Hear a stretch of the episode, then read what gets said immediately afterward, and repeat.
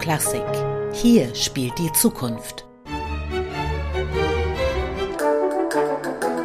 Young Euro Classic, der Podcast. Liebes Publikum von Young Euro Classic, ich freue mich, Sie zu unserem heutigen Festival-Podcast zu begrüßen. Es geht darin um das Konzert der Nationalen Jugendphilharmonie der Türkei so ihr deutscher Name, die am 16. August im Konzerthaus Berlin in der letzten Festivalwoche zu erleben ist. Dieses Jugendorchester ist schon oft zu Gast beim Festival gewesen und mit seinem Können und seinem Temperament hat dieses Orchester immer wieder Standing Ovations eingeheimst. Am Pult des Orchesters steht seit eh und je Cem Mansur, der heute auch mein Gesprächspartner ist. Die persönliche und künstlerische Biografie von Cem Mansur könnte kosmopolitischer kaum sein. Er kam in Istanbul zur Welt in einer multinationalen und vielsprachigen Familie. Er studierte dann in London und anschließend am Los Angeles Philharmonic Institute bei Leonard Bernstein. Seitdem ist er Gast bei vielen internationalen Orchestern, dirigiert Oper und Konzerte und kümmert sich in besonderer Weise um sein Jugendorchester. In diesem Sommer, Herr Mansur, können Sie endlich wieder mit Ihrem Orchester nach Berlin kommen. Trotzdem meine erste Frage an Sie. Wie geht es Ihrem Orchester nach der Covid-Pause? Wie haben Sie versucht, in dieser schwierigen Zeit ohne Proben und Konzerte die Kontakte zwischen den Musikern zu behalten? Oder waren die Restriktionen in der Türkei nicht so groß wie bei uns? Nein, die Restriktionen waren sehr groß wie überall und äh, vielleicht glücklicherweise auch so. Aber wir hatten natürlich 2020 ganz äh, abgesagt, weil wir hatten natürlich Pläne für eine Tournee und so weiter, mehr als eine Tournee. Aber 2020 war noch also keine Impfung und noch nichts und äh, da könnten wir natürlich nichts machen. Und es war einfach zu gefährlich und unpraktisch, mit, der Musik, mit den Musikern einfach zusammenzukommen. Aber wir haben einen Kontakt doch irgendwie. Wir hatten durch Zoom-Stunden, auch im Konservatorium, zwischen den Konservatorien und im Konservatorium überhaupt wo ich auch die Dirigentenklasse leite und wir haben also besser als nichts doch etwas ziemlich also merkwürdiges mit Zoom geschafft, aber für Instrumental, also Stunden war es natürlich schwerer. Aber 2020 war also ganz, ganz verloren. Aber dann äh, mit äh, 21 haben wir doch versucht mit einem kleinen Orchester, nur 44 Musiker und die die ganze Zeit getestet wurden und so weiter und äh, doch eine kleine Tournee in der Türkei gemacht. Wir wollten kein zweites Jahr leer lassen, ohne Jugendorchester überhaupt. Und jetzt, 2022 ist ein Jahr des Übergangs. Ich habe gedacht, vielleicht nicht so für ein Orchester mit 80 oder 90 Musiker, sondern eins mit 60 und doch ein sehr interessantes Programm zusammenzustellen mit äh, vier Konzerten in der Türkei und vier im Ausland.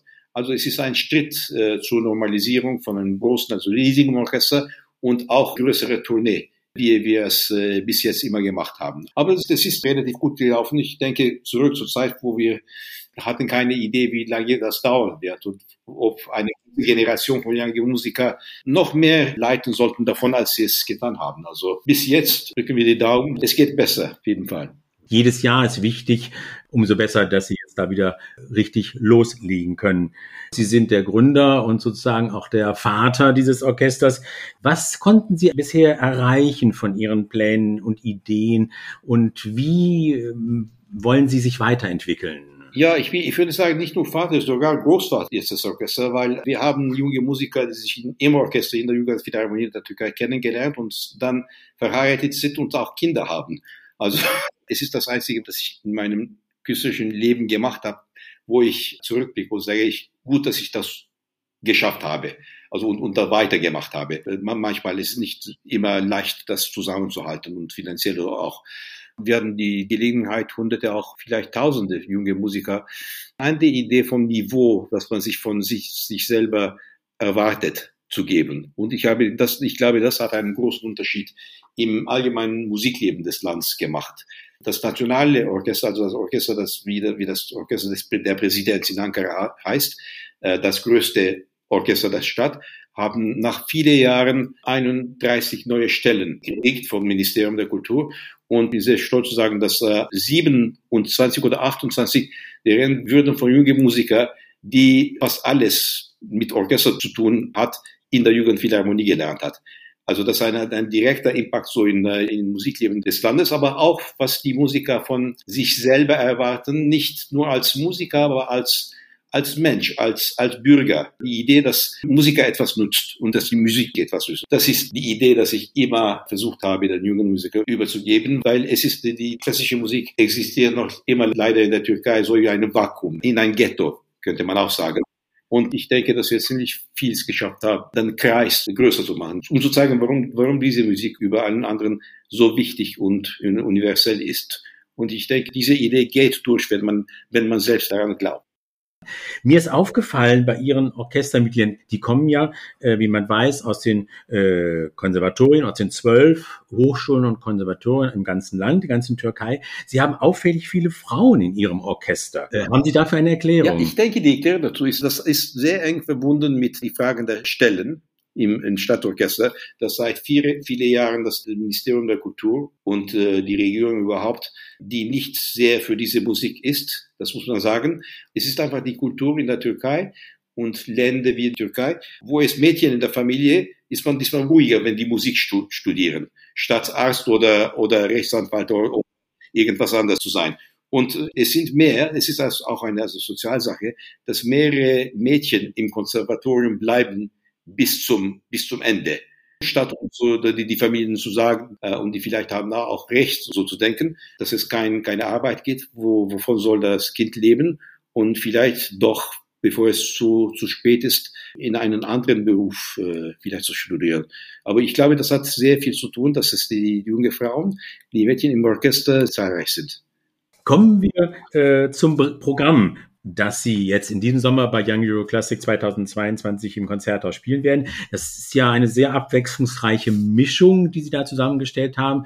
Wenn ich es kurz sagen darf, sie machen am Anfang die Mozartiana-Suite von äh, Piotr Tchaikovsky. In der Mitte kommt dann Gabriel Fauré, also ein französisches Werk. Und zum Abschluss Robert Schumann. Sie sagten schon, Sie kommen in einer eher kleineren Besetzung noch. Wie ist dieses Programm in Ihrem Kopf entstanden? Ja, das Programm für Young Euro Classic entsteht immer mit Diskussionen mit Dieter Rexroth. Äh, es geht um einige Sachen. Also was ich denke, dass das Orchester spielen muss, als also Spaß und was man von, davon, von der Werke lernen soll und so weiter. Und dass es ein gutes Gewicht äh, haben soll, das Programm, aber auch äh, was schon im Programm steht oder was die Leute, die uns einladen, hören möchten. Aber es ist ja, es ist ein sehr reiches Programm dieses Jahr. Ich, ich liebe sehr die Thematik im, im Programm. Aber im Jugendorchester, wo man eins oder zwei Konzerte im ganzen Sommer, ein Programme, ähm, spielt, hat man weniger Raum für, für Thematik und so sozusagen. Aber es gibt, es gibt doch eine Thematik. Also der erste Teil des Programms ist der Blick von Tchaikovsky zurück zum 18. Jahrhundert. Wir wissen, wie, wie, wie, wie, wie er Mozart geliebt hat. Und die vierte Suite ist äh, ein Wunderwerk. Ich finde, das spielt man wenig. Es zeigt der Genie von Tchaikovsky durch einfach Orchesterfarben äh, seine eigene äh, Sprache zu entwickeln. Weil die Musik ist wirklich die Musik von Mozart. Selbst die Harmonie, also es ist nichts wirklich dazugegeben oder, oder geändert. Es ist einfach instrumentiert. Aber die Instrumentierung allein macht dieses, diese wunderbare Metamorphose, dass Mozart plötzlich Tchaikovsky wird oder Tchaikovsky sehr erfolgreich nachmacht. Und die Rokoko-Variationen werden von wunderbaren jungen Cellisten Poyraz Baltacı äh, gespielt in der Originalfassung. Und das ist auch ein, ein Rückblick von Tchaikovsky zur Welt von Gluck und Mozart, also zu Rokoko. Darf ich eben noch mal einhaken zum Thema Rokoko-Variationen? Äh, Sie, sagen Sie noch mal was zu der Originalfassung. Denn normalerweise kennt man ja eher immer diese Bearbeitungen, die dann später gemacht worden sind und äh, leider äh, noch sehr weit verbreitet sind. Ja, es spielt also äh, jetzt, ich glaube, es ist die die Originalfassung wird mehr gespielt als die als die von Fitzhagen äh, vorbereitet äh, noch zu Tchaikovskis äh, Lebenszeit. Ich denke, es ist mehr, sie ist mehr also mehr interessant. Es gibt eine Variation mehr und der, die Reihe äh, Reihenfolge der einige Variationen ist anders. Aber ich denke, dass das Stück mehr komplett ist so in der Originalfassung. Dann kommen wir zum zweiten Teil. Der zweite Teil hat auch irgendwie mit dem 18. Jahrhundert zu tun. Die Musik von Fauré, also ist sehr, die hat, da hat sich sehr viel geändert, weil, sich, weil er so lange gelebt hat, nicht? Die, die Suite Maskeberger Mask hat auch, ist auch ein Rückblick nicht nur in der musikalischen Sprache, aber auch in den Formen von den etwas wie die Barock-Tanzsuiten von Couperin zum Beispiel, mit einer Prälude, einer Gavotte und äh, Menuett und so weiter. Und es ist ein Rückblick an der Welt der Fête Galante sozusagen vom 18. Jahrhundert. Also es gibt doch einen Barockrückblick dort auch. Und äh, die, das neue Stück, das äh, die osmanische Miniaturen von Evrim Demirel, sind auch ein Rückblick an der türkische Musik von einer Vergangenheit. Die Ausnahme ist Schumann da, der da ist, weil wir das sehr spielen wollten, weil es ist ein fantastisches Stück, also die Ouverture, Scherzo und Finale. Es wird selten gespielt leider, aber es ist voll äh, der Invention von Schumann mit dem verrückten Schumann, des Genie Schumann und auch, es ist wirklich eine fünfte Sinfonie, die keinen langsamen Satz hat. Es ist eine Explosion von Energie, dieses Werk. Unglaublich. Auch in Deutschland muss man ja sagen, äh, hört man diese Ouvertüre, Scherzo und Finale von Schumann doch ziemlich selten. Es gibt immer die Rheinische und die, die Frühlingssinfonie, aber dieses Werk nicht. Sie haben überhaupt, glaube ich, eine sehr starke Affinität zur deutschen Romantik. Beim letzten Konzert 2019 hatten Sie ja sogar die Ouvertüre von Webers Freischütz auf dem Programm. Woher kommt diese Affinität? Oh, weil es eine sehr große Musik ist. Einfach ist, ich weiß nicht, ob ich eine Affinität mehr dazu als was anderes habe, aber Weber ist, ich finde, finde ich, besonders durch Mendelssohn mit Schumann auch verbunden. Also in Schumann, besonders in diesem Werk, sieht man sehr, äh, sehr oft den, äh, den Schatten Mendelssohn, so die Liebe von Schumann zu Mendelssohn aber es ist voll Energie und, und Genie Schumanns. Sagen Sie ein bisschen was noch zu der Uraufführung. Sie haben es kurz schon erwähnt, von Ihrem Landsmann Evrim Demirel. Der ist ja auch ein sehr bekannter Jazzpianist. Der hat lange in den Niederlanden gelebt und jetzt schreibt er da eine Fortsetzung, Ottoman Miniatures, also ottomanische Miniaturen. Ja, was erwartet das Publikum da? Ja, ich kenne die erste Ottoman, osmanische Miniatur, vor mehrere Jahren komponiert hat. Er ist ein sehr, sehr interessanter Musiker äh, wie Sie gesagt haben, ist Jazzpianist und Komponist auch. Und er hat auch eine wunderbare Oper für Kinder, die ich von, von ihm bestellt habe vor zwei, drei Jahren fast, wenn ich künstlerische Leiter des Konzertsaals in Istanbul war.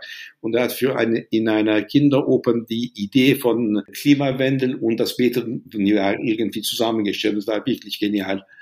Und ja, wir wollten ein neues Stück von ihm. Und äh, es ist interessant, die Idee der Miniaturen ist natürlich eine, eine Malkunst wo zu, mit dem Islam die, die Vorstellung der persönlichen Figur nicht erlaubt war. Die, Miniaturenmeister haben irgendwie einen Weg gefunden durch diese, also diesen Verbot. Und, äh, und es ist, es ist, es ist besonders in der Textur und in den Farben, wie, wie das wie er mit dem Orchester spielt, mit kleinen Farben und kleine Sätze und kleine Ideen, die irgendwie ein Ganzes, von, von denen ein Ganzes steht. Äh, ich finde es ein sehr äh, begabter Musiker. Er sollte äh, besser bekannt sein, auch in, in Europa. Deswegen wollte ich besonders ein Stück von Ihnen bestellen dieses Jahr. Ja, nochmal Stichwort Konzert aus Berlin. Äh, ich sagte, Sie sind schon oft mit dem Orchester da gewesen. Äh, ich denke mal, vielleicht der eine oder andere von den Musikerinnen und Musikern, der diesmal mitspielt, war auch beim letzten Mal schon dabei. Was für, was bedeutet das für das Orchester auch so als Impuls, wenn Sie dann bei dem Festival auftreten können? Ja, es sind wahrscheinlich sehr wenige, die jetzt also bis von vom letzten Mal, dass wir in Berlin waren, noch im, im Orchester sind, weil wir haben die, äh, die Musiker müssen jedes Jahr wieder vorspielen. Es geht nicht automatisch, dass man jedes Jahr äh, eingeladen ist. Äh, was ich finde, das ist wirklich wichtig, diesen hohen Niveau zu erhalten. Ich bin ein großer Fan von Young Europe Classic. Ich meine, das, das erste Berliner Konzert von jedem Musiker ist eine große Gelegenheit.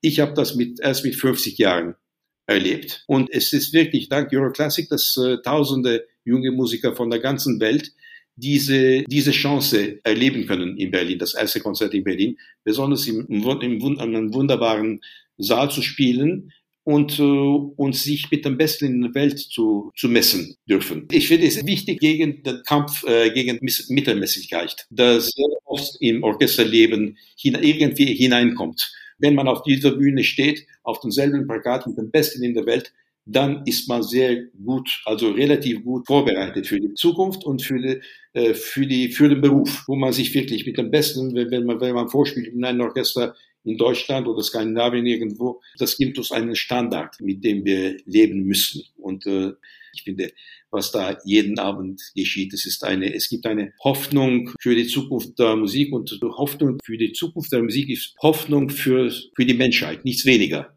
Herr Mansour, ich danke Ihnen ganz, ganz herzlich. Ich glaube, wir haben genug äh, von Ihnen erfahren. Wir freuen uns sehr auf das Konzert der Nationalen Jugendphilharmonie der Türkei, so heißt es ganz offiziell. Vielen herzlichen Dank. Ich danke Ihnen. Wir hören uns auch.